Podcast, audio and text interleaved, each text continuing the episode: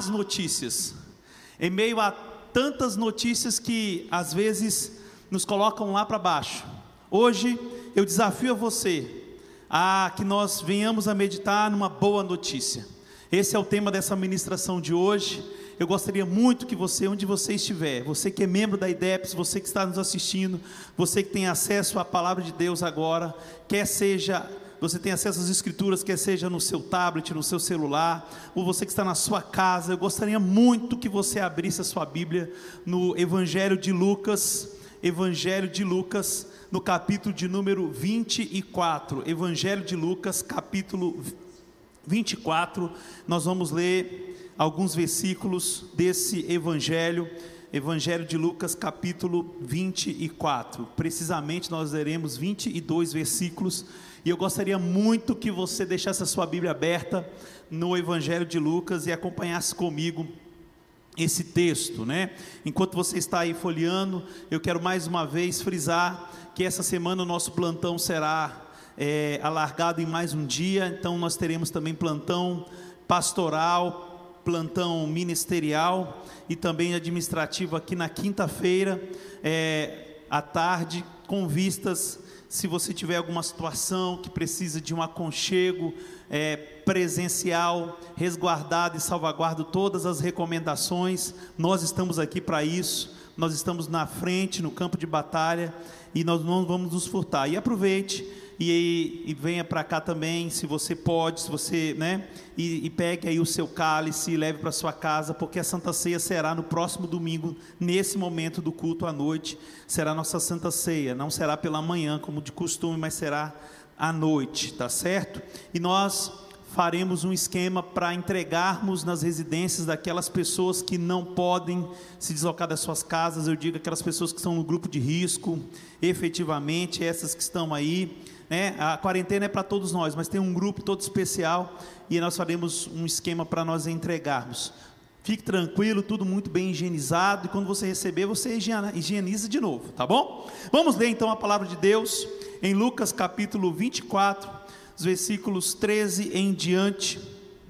Vamos ler juntos esse texto bíblico, por gentileza, acompanhe comigo aí na sua Bíblia, diz a seguinte: e eis que no mesmo dia iam dois deles para uma aldeia que distava de Jerusalém sessenta estádios, cujo nome era Emaús. Iam falando entre si de tudo aquilo que havia sucedido. E aconteceu que, indo eles entre si, fazendo perguntas um ao outro, o mesmo Jesus se aproximou e ia com eles. Mas os olhos deles estavam como que fechados, para que não o conhecessem. E ele lhes disse: Que palavras são essas que caminhando trocais entre vós? E por que estáis tristes?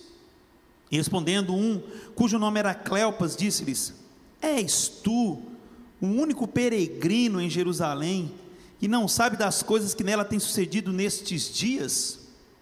E ele, ele, Jesus, lhes perguntou: Quais? E eles lhe disseram: as que dizem a respeito de Jesus Nazareno, que foi homem profeta, poderoso em obras e palavras diante de Deus e de todo o povo, e como os principais sacerdotes e os nossos príncipes o entregaram à condenação de morte e o crucificaram. E nós esperávamos que fosse ele que remisse Israel, mas agora, sobre tudo isso, é já hoje o terceiro dia desde que essas coisas aconteceram, reticências, né? É verdade que também algumas mulheres dentre nós nos maravilharam, as quais de madrugada foram ao sepulcro. É bem verdade isso. E não achando o seu corpo, voltaram dizendo que também tinham visto uma visão de anjos, que dizem que ele vive. E alguns dos que estavam conosco foram ao sepulcro e acharam ser assim como as mulheres haviam dito, porém a ele não viram. E ele lhes disse: Honécios e tardios de coração, para crer tudo o que os profetas disseram. Porventura não convia que o Cristo padecesse estas coisas e entrasse na sua glória? E começando por Moisés e por todos os profetas, explicava-lhes o que dele se achava em todas as Escrituras. E chegaram à aldeia para onde iam, e ele fez como quem ia para mais longe. E eles o constrangeram, dizendo: Fica conosco, porque já é tarde, já declinou o dia e entrou para ficar com eles. E aconteceu o que?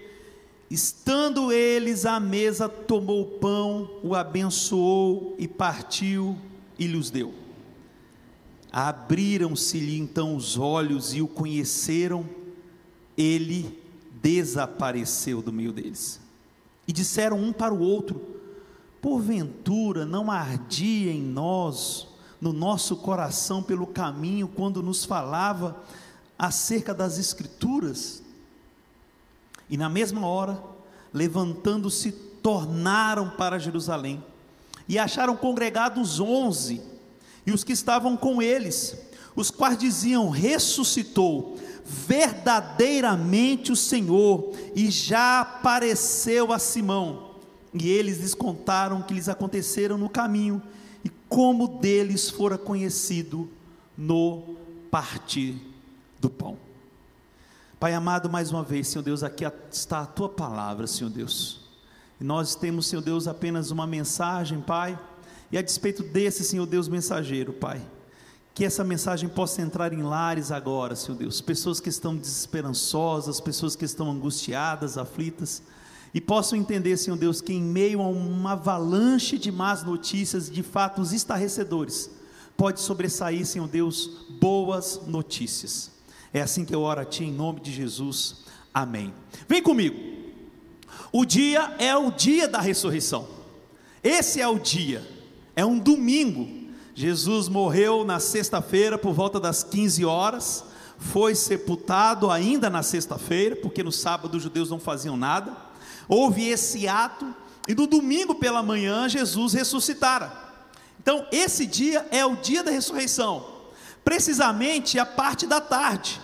Essa narrativa dá conta que dois discípulos, ou seja, duas pessoas que estiveram com Jesus durante o seu ministério, não eram os apóstolos, não eram os onze né, que nós conhecemos é, é, é, da, da literatura bíblica, mas fazia parte daquele grupo de discípulos que acompanhou Jesus, dos 70. Eles faziam parte desse grupo que acompanhou Jesus no seu ministério.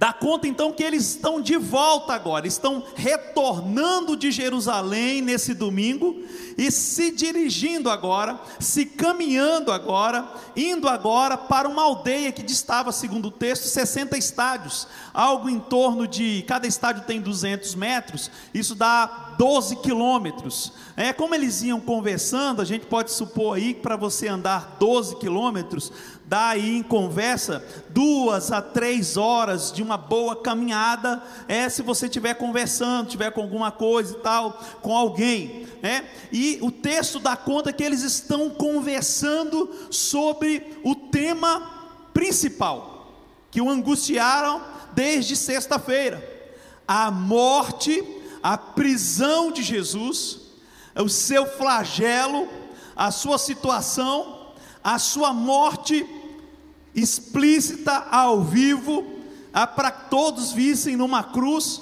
e eles estão ali estarrecidos. O texto dá mais, mais a entender e nos deixa muito claro que, enquanto eles estão discutindo acerca desse fato estarrecedor, extremamente horrível para eles, porque eles dedicaram três anos da sua vida, dedicaram-se é, é, é, é sonhos, projetos, é, entraram e mergulharam de cabeça nessa nova proposta que Jesus trazia. O texto então nos dá conta que, enquanto eles estão conversando entre si, um estrangeiro, alguém, é, resolve se aproximar da conversa. É, e, e ele vai se aproximando da conversa, e é Jesus que está se aproximando. E o texto é, é muito legal, porque ele se chega perto dos dois, e aí ele meio que entra na conversa dos dois. Agora, o mais interessante, e eu já quero já deixar algumas é, lições prévias, muito embora não seja o tema, o mais interessante foi que eles não conheceram Jesus. É? Não obstante, caminharam com Jesus, viram os milagres de Jesus nos últimos três anos. É? Eles, Jesus chega perto deles e eles não conhecem Jesus. Isso é uma coisa extraordinária que salta aos olhos do texto, né? Não era um desconhecido totalmente, é? E aí nós temos duas razões pelas quais eles não conheceram Jesus. É porque quando a nossa mente está muito cauterizada, quando a nossa mente está programada, de fato, para ver a morte, se a vida chegar perto, não adianta. É? A mente está programada, Jesus morreu, Jesus morreu, Jesus chega perto, não adianta. Eles estão com a mente programada para ver a morte.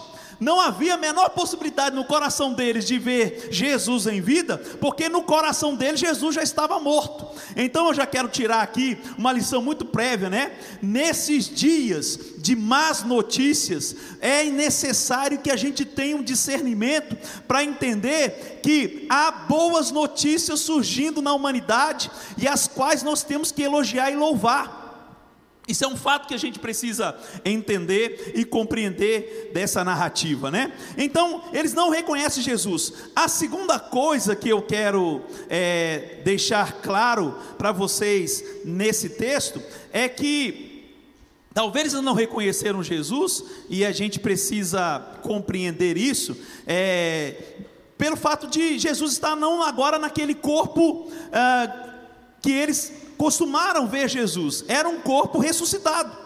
Era um corpo glorificado, era um corpo ressuscitado, não glorificado, era um corpo ressuscitado, ou seja, não trazia em si as marcas do tempo. Isso nos dá uma, uma dica de como será a nossa transformação, uma vez acontecendo o arrebatamento. Não trazia em si as rugas, as marcas do tempo, as manchas, as espinhas, era um corpo transformado. Talvez por isso também eles não reconheceram, vamos dar um crédito também é, para isso, não é? Não foi, não foi só lerdeza dos dois, não. É, era um corpo que era diferenciado, não carregava em si, trazia certa semelhança trazia aparência, se as, se as almas deles estivessem felizes e alegres, com certeza eles reconheceriam Jesus, mas não era de tamanho, de, de fácil é, proeza isso. O interessante é que eles se Jesus se aproxima dos dois, eles estão trocando uma informação entre eles, eles estão falando, e como eu falei, os acontecimentos que vêm à fala é sobre o que aconteceu, e de repente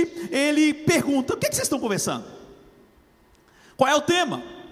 Qual é o assunto? Está no versículo 17, tá? Só para pontuar vocês.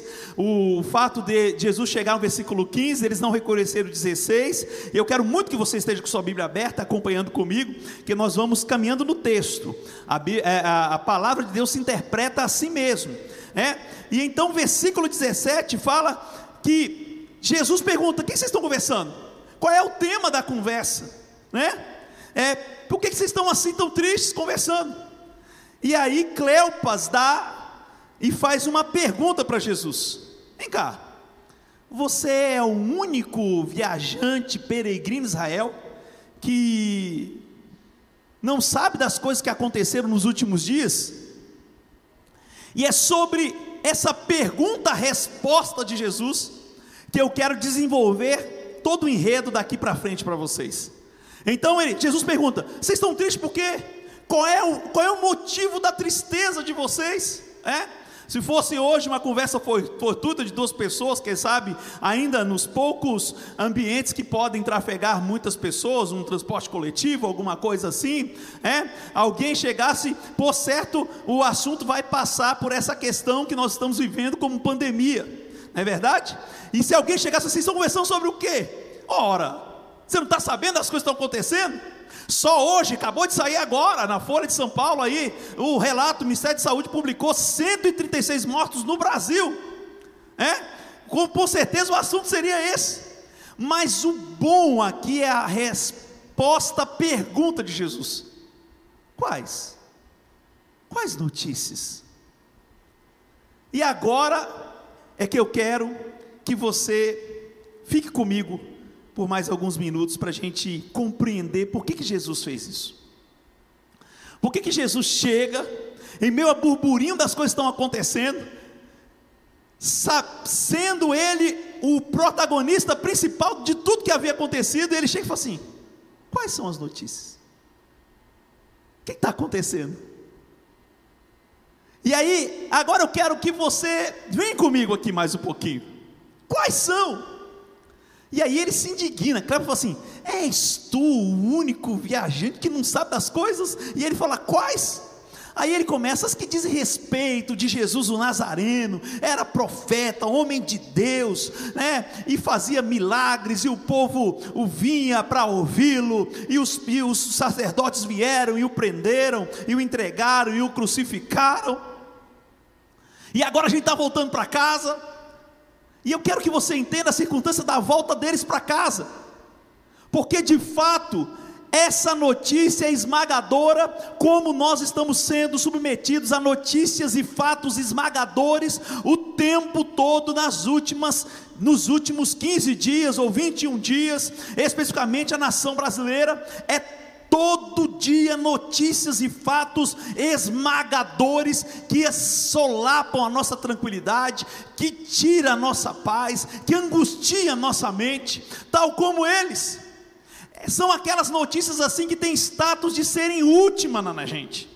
Essa é a questão que eu quero trazer para vocês. E por que que algumas situações ou notícias têm esse status de se colocarem como sendo a última, definitiva, final? Como estão falando, a humanidade não será mais a mesma, haverá um caos total e absoluto, haverá assim totalmente uma reviravolta, e de fato a gente vê esses fatos e a gente vai se angustiando, e a gente vai entrando nisso, e a gente vai percebendo que de fato isso está ganhando o status de ser definitivo. E agora? Quando é que a gente tem que discernir quando essas notícias ou essas situações ganham o status de ser último? Veja bem, o texto é muito rico nisso. São fatos esmagadores que querem ter o status de se tornarem definitivos e últimos para a gente. É isso que eu quero que você entenda. Nós estamos submetidos a uma agenda que quer definir como último, como derradeiro e como final. Quando é que esses fatos e notícias ganham esse status? Primeiro, Acompanhe comigo no versículo 21. Essas notícias, esses fatos esmagadores, ganham contornos de derradeiros, de último, quando eles tiram de nós, e você que está me ouvindo agora, você que está me vendo aí, você que está me acompanhando, quando eles tiram de nós a nossa perspectiva, ou a nossa capacidade de projetar o futuro, nós estamos assombrados, nós estamos como esses caminhantes no caminho de Emaús, assombrados e estarrecidos, porque de algum modo a nossa capacidade mínima de controlar eventos futuros, ainda que seja com previsões nossas, tiraram da gente. Perdemos controle, perdemos capacidade de projetar. Qual de vocês estão me ouvindo? E pode fazer uma previsão como é que vai ser o seu Natal. Sendo menos distante, como vai ser a sua Páscoa? Como vai ser o seu aniversário daqui a 10 ou 15 dias? Como serão as férias de julho? A notícia e o fato de Jesus vertendo na cruz foi tão esmagador para aqueles discípulos que eles perderam totalmente a capacidade de projetar futuro.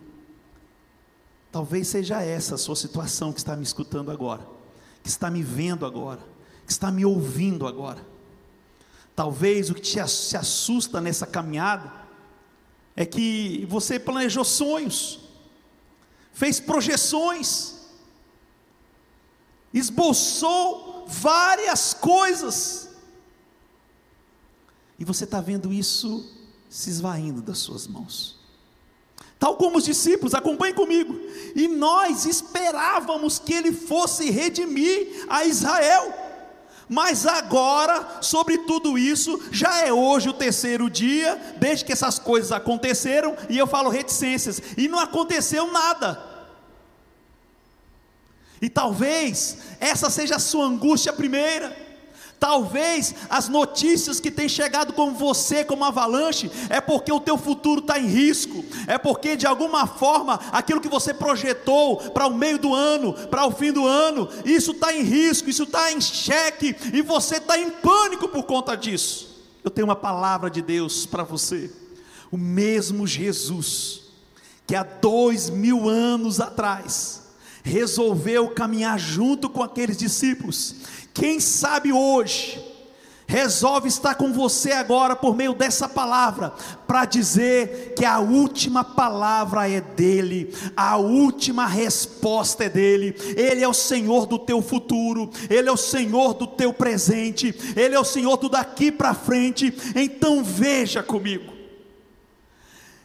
A notícia e o fato de verem Jesus na cruz, esvaindo, vertendo, foi tão esmagador tal como notícias que nós vemos cotidianamente. Morreram 900 na Itália, morreram mais 900 na Espanha. Ah, está se avançando, está chegando com força total em São Paulo. Tantos morreram, isso faz com que a gente perca o sentido quanto ao futuro, mas eu tenho uma palavra de Deus hoje para o teu coração. Aquietai-vos e sabei que o Senhor é Deus que Ele ainda está no controle de tudo, que nenhuma folha cai de uma árvore sem que não seja da sua aquiescência, que Ele conhece todas as coisas, que Ele controla e que Ele domina. A segunda coisa, que é muito importante que você entenda, e tenha discernimento e reflexão nesse tempo de pânico quase que global, de histeria coletiva, é que notícias se tornam com status de serem últimas, derradeiras, finais, quando a maioria chancela isso, quando o poder esmagador da maioria está dizendo, e aí a gente embarca nesse poder esmagador da maioria, e a gente consegue então se, se envolver nesse pânico e nessa histeria coletiva. Veja comigo o versículo 18: És tu o único peregrino em Israel que não sabe dessas coisas? Eles estão dizendo: olha, todo mundo está sabendo, menos tu. E quem sabe estão rotulando a gente de alguma forma, porque a gente tem uma visão, quem sabe, um pouco mais otimista. Não estou falando da gente ter uma visão irresponsável, você entenda isso agora. A gente tem que tomar todos os cuidados, mas a nossa esperança está no Senhor, o Criador que fez o céu e a terra. E nós vemos um sentido de histeria coletiva, e se a gente não se cuidar com relação a isso, nós entramos nessa histeria coletiva. Tal como ele, você é o único. Quem sabe nós, quando proclamamos a nossa fé, mesmo em um templo vazio, e a palavra hoje, quando nós direcionamos, o nosso banner é: o templo pode estar vazio, mas a igreja está reunida, unida, em oração, conjuntamente. Os nossos olhos estão para o Senhor, Ele tem uma resposta para esse final. Ainda que os fatos sejam esmagadores, ainda que as notícias queiram ser na, é, é, é, alentadas por toda uma maioria, como uma avalanche vem sobre nós nós vamos mais uma vez fazer o nosso papel como igreja. E o nosso papel como igreja não é desdenhar da ciência de forma nenhuma. Nós entendemos o recado. Nós entendemos o recado. Não estamos aqui para fazer pouco caso da ciência de forma nenhuma respeitamos, mas nós temos uma palavra de fé ante, ante a, o logicismo científico para dizer que a nossa esperança e a nossa fé está no nosso Deus, que fez os céus e a terra. Eu me recordo das palavras do próprio Deus, quando foi se encontrar com Salomão na inauguração do templo. Ele fala assim: agora que você fez essa casa, edificou para que eu possa estar presente. Olha, se um dia eu cerrar os céus, ou seja, não mandar chuva sobre os céus, no dia que eu ordenar gafanhotos para consumir a economia de vocês, no dia que vier uma avalanche na economia, ou no dia que eu ordenar ou liberar uma peste sobre vocês, por conta da, da, da situação de causa e efeito.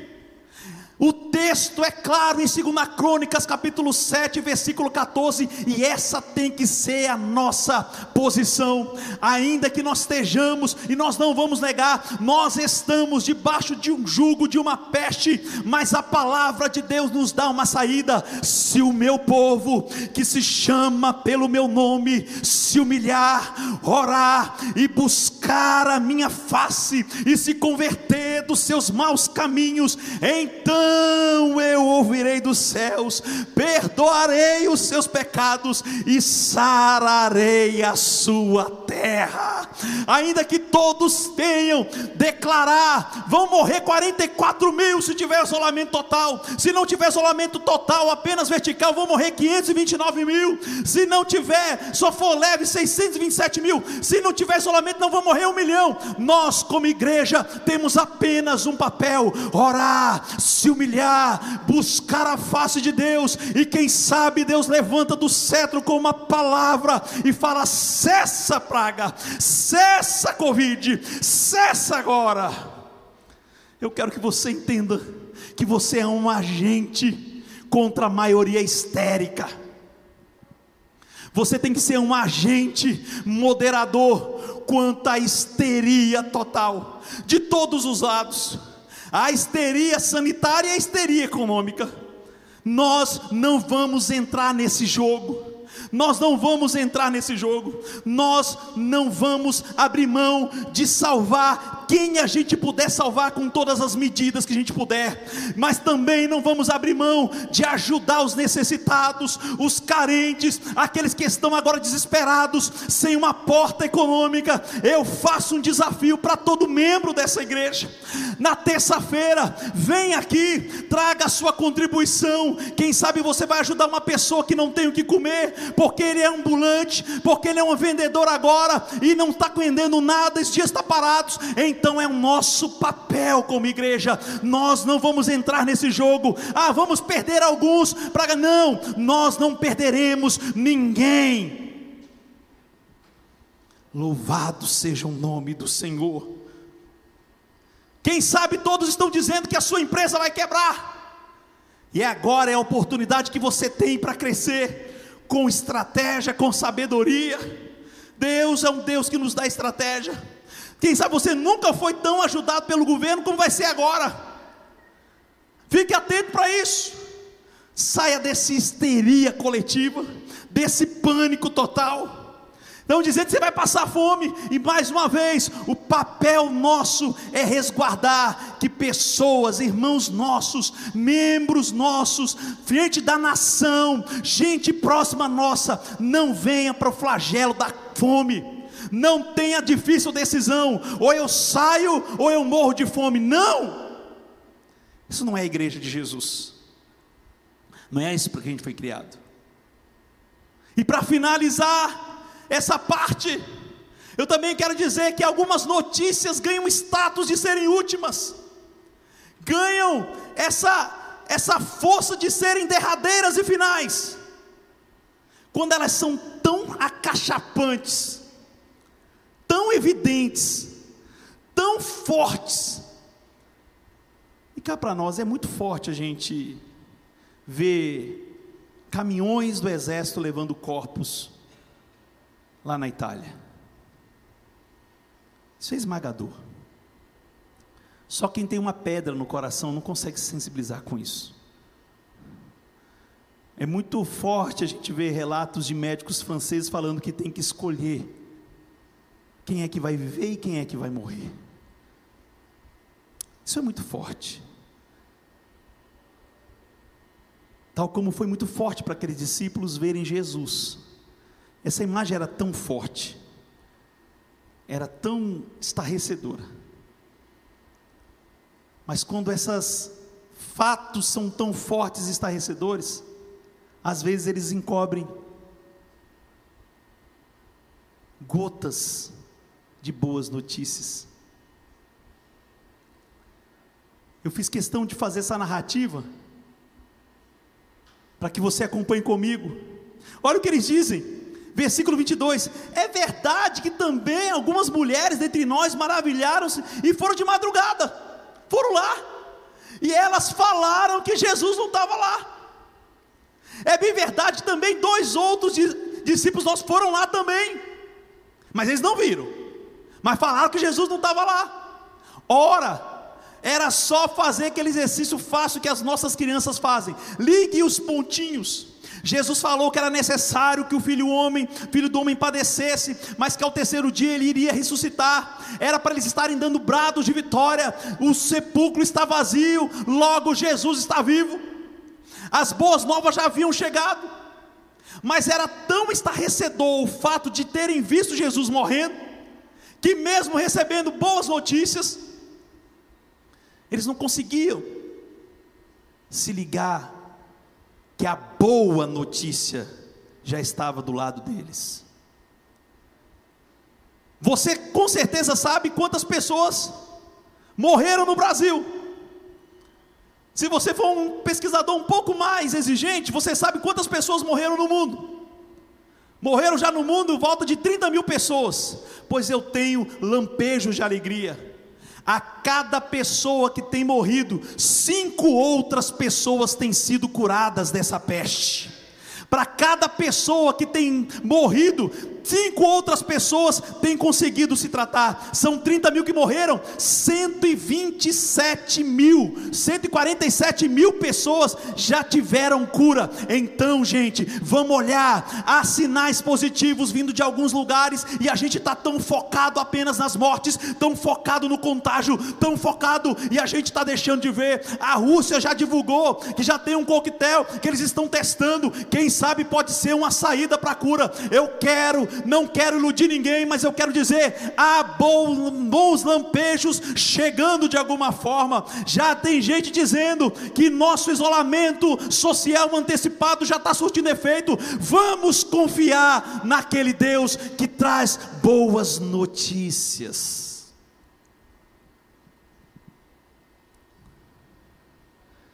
Agora eu preciso dizer para você que que Jesus faz para mudar esse quadro? Eu ainda convido você para continuar com a sua Bíblia aberta. Como é que Jesus trata essa situação? Porque até agora eu fiz uma narrativa e te dei algumas algumas afirmações muito fortes de como as más notícias conseguem assumir o lugar de serem derradeiras e finais da nossa vida. Mas eu não vim apenas dizer isso para você. Eu vim, sobretudo, dizer para você como é que é que Jesus faz para mudar esse quadro. Eu gostaria muito que você acompanhasse comigo Versículo 19, mais uma vez. E ele lhes perguntou: Quais?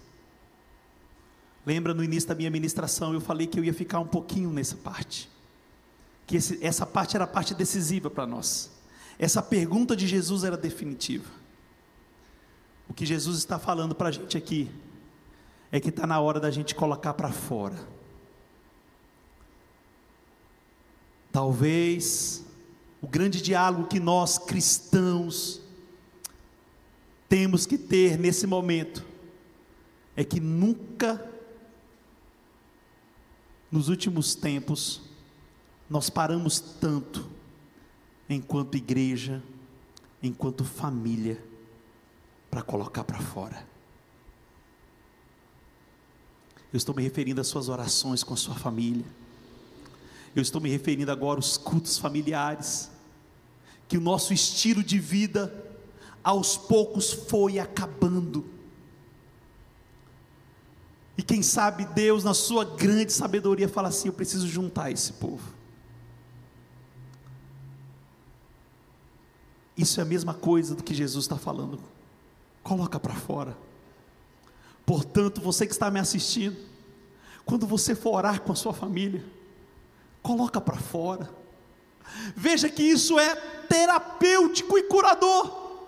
Eles começam a falar: nós esperávamos que ele vinha, que ele seria o profeta, que ele faria e acontecia. Nós tínhamos toda a esperança, mas aí aconteceu alguma coisa. Coloca para fora a tua angústia nesse momento de dor. Coloca agora aquilo que te aflige. Coloca para fora. Terapeuticamente, fala mesmo e você não tem nem o benefício de ir para um divã, para um divã, porque os psicólogos também estão fechados. Portanto, eu te convido para um maior divã da história. Se chama oração. Faz quanto tempo que você não ora com a alma solta? Quanto tempo faz que você não ora se derramando? Aquilo que Jesus falou assim: quando vocês forem orar, não faça como os fariseus que vão para as esquinas, batem nos peitos e gritam em voz alta. Não, quando você for orar, entra no teu quarto.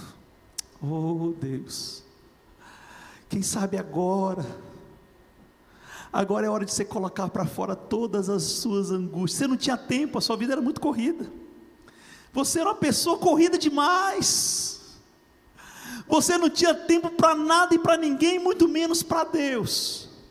E Deus está falando assim: olha, entra no teu quarto, abre o teu coração, coloca para fora os teus segredos, e o teu Pai que te escuta no segredo, vai liberar uma palavra de vitória para você. Oh, eu não sei quanto tempo faz que você perdeu o altar da oração, de falar com Deus, de dialogar com Deus? Se você não, não faz para nosso crédito de rezar, de falar com a divindade, de falar com Deus, nessa hora, o que Jesus fez com eles, está fazendo com você, coloca para fora Senhor, não deixa a minha empresa quebrar. Senhor, não deixa eu entrar num mar da depressão. Senhor, não deixa eu morrer aqui sozinho. Senhor, que alguém me ligue, que alguém converse comigo. Senhor, clama ao teu Deus, coloca para fora. Na verdade, Paulo sabia muito bem disso, o apóstolo Paulo. E mais uma vez ele ratifica lá em Filipenses capítulo 4, versículo 6: Não estejais ansiosos por coisa alguma, mas antes com as vossas orações, sejam todas elas. Olha, eu vou falar e vou frisar: a palavra de Deus não tem palavra inútil, as sagradas escrituras não têm palavra inútil, todas elas conhecidas pela oração e pela súplica. Entra agora, faz um propósito agora, faça declarações ao teu Deus, faça declarações. Você, profissional da saúde que está me escutando, faça declarações a Deus. Alicinho, que está lá em São Paulo, na linha de frente. Deus, quem sabe, me usa para falar ao teu coração e ao coração de muitos. Volta para o princípio da oração porque Deus tem saudade disso. Coloca para fora. Coloca para fora. A segunda coisa que Jesus faz para nos tirar disso é denunciar. Paloma que está interpretando aos nossos surdos. Denunciar que essas notícias trágicas, Rebeca, minha baterista, tem o poder de iludir a mente, retardar o coração, pastor Rangel. O Jesus faz isso nesse texto. Faz, faz sim. Versículo 25: honécios e tardios de coração a palavra aí no grego, porque Lucas, escrito no grego, fala de uma agenda atrasada, gente que não tem percepção, nécios, tal como pessoas, quem sabe assim, estão ludibriadas, tardios de coração, não convinha que o Cristo padecesse, não era necessário que ele morresse, Jesus está denunciando, e eu quero repreender agora. Não há poder nessas más notícias para desvirtuar a tua mente, para fazer pesar o teu coração. Maior é Deus nessa jornada, maior é Deus nessa caminhada, maior é Deus que caminha com a gente, gente. Em nome de Jesus. A terceira coisa, Jesus troca as impressões de um dia mau pelas promessas eternas. Oh, estou com tanta vontade de dar glória a Deus tanta vontade de jubilar por isso. Ele troca as impressões de um dia mau pelas promessas eternas, porque ele fala que começou a falar desde os profetas o que aconteceria com ele. Jesus vai lá em Gênesis capítulo 3, versículo 15, quando Deus falou que da descendência da mulher nasceria um que esmagueria a cabeça da serpente, e ele vai caminhando na Bíblia em Deuteronômio capítulo 8, em Salmo 2, Salmo 8 28, Salmo 24, Jesus vai falando: Olha, lembra que Isaías falou que o menino ia nascer, o principado estava sobre os seus ombros, e o seu nome seria maravilhoso, conselheiro, Deus forte, Pai da eternidade, príncipe da paz. É, é Jesus, gente. Oh, aleluia. Glória a Deus. Que Jesus comece agora a colocar no seu coração. Lembre das promessas que Ele fez para você. Lembre daquilo que Ele já prometeu para você. Não se abale pelas evidências das más notícias e esqueça da, das grandes promessas de Deus para a tua vida. Tem gente jogando no lixo as promessas de Deus por conta das más notícias. Eu rejeito isso. Há um Deus que prometeu e Ele é suficiente para cumprir. Versículo 26: Porventura não convinha que o Cristo padecesse estas coisas e entrasse na sua glória? E começando por Moisés, Letícia e por todos os profetas, explicava a eles, Paula, o que se achava acerca dele nas Escrituras. Jesus começou a dar um chá de Bíblia. Eu desafio você agora, onde quer que você esteja, você que é abençoado do Pai, você que é filho da promessa, você que é nação santa, sacerdócio real, você que é povo adquirido, que Deus já fez e já compromissou e já está contratado. Receba como marca-texto as promessas de Deus para a sua vida. Essa crise vai passar, esses dias maus vão passar, tudo passa mas a palavra de Deus permanece para sempre. Tudo passa, vai passar o coronavírus, vai passar a Covid-19, vai passar a depressão econômica, mas a promessa de Deus liberada, ela permanece para sempre. Só para que você entenda, há 33 promessas nas Escrituras. Eu cataloguei 33 promessas nas Escrituras acerca de quem é Jesus. Uma promessa para cada ano de vida dele. Eu não sei quantas promessas Deus já liberou para a tua vida, mas eu quero retificar algumas. Você é eleito você é geração escolhida. Você é sacerdócio real. Você não é criatura, você é filho de Deus. Então eu te convido a fazer o que Jesus fez. Troque as impressões dos dias e das más notícias pelas promessas eternas. Repita para você nunca esquecer. Troque as impressões das más notícias pelas promessas eternas. E agora, caminhando para o fim, meu tempo já se acaba, Jesus faz uma última coisa. Jesus se revela a eles nas coisas mais simples e elementares da vida.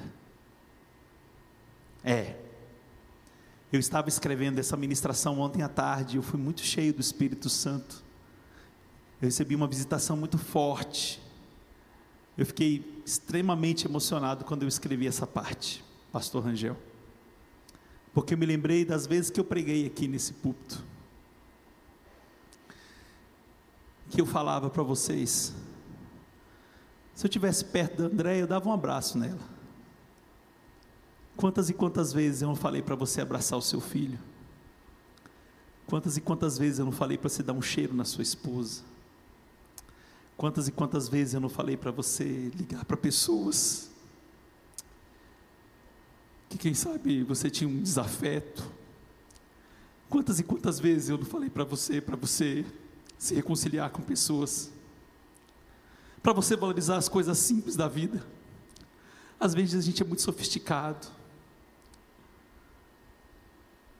Acompanhe comigo no texto. Jesus faz menção que vai tomar outro rumo. E eles falam: Não vai, não, Jesus. Aliás, eles não sabiam que era Jesus assim: Não vai, não. Fica com a gente. Fica conosco. Jesus está bom. Eu vou para casa de vocês. E diz o texto que eles colocam a mesa eles arrumam a mesa. E Jesus pega o pão. Aquilo que a gente vai fazer na sexta, no próximo domingo. E Jesus parte o pão. Eu quero que você entenda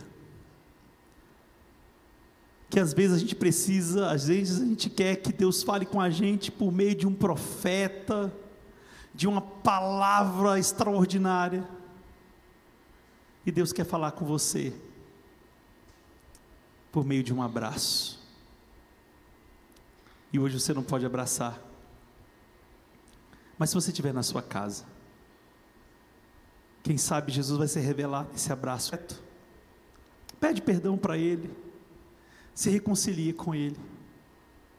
O que Jesus está fazendo aqui, está falando para a gente aqui nesse texto é que o mesmo Deus que se revela por meio das múltiplas explosões do sol, sofisticadíssimo, ele também se revela num abraço, num aperto de mão, no partir do pão.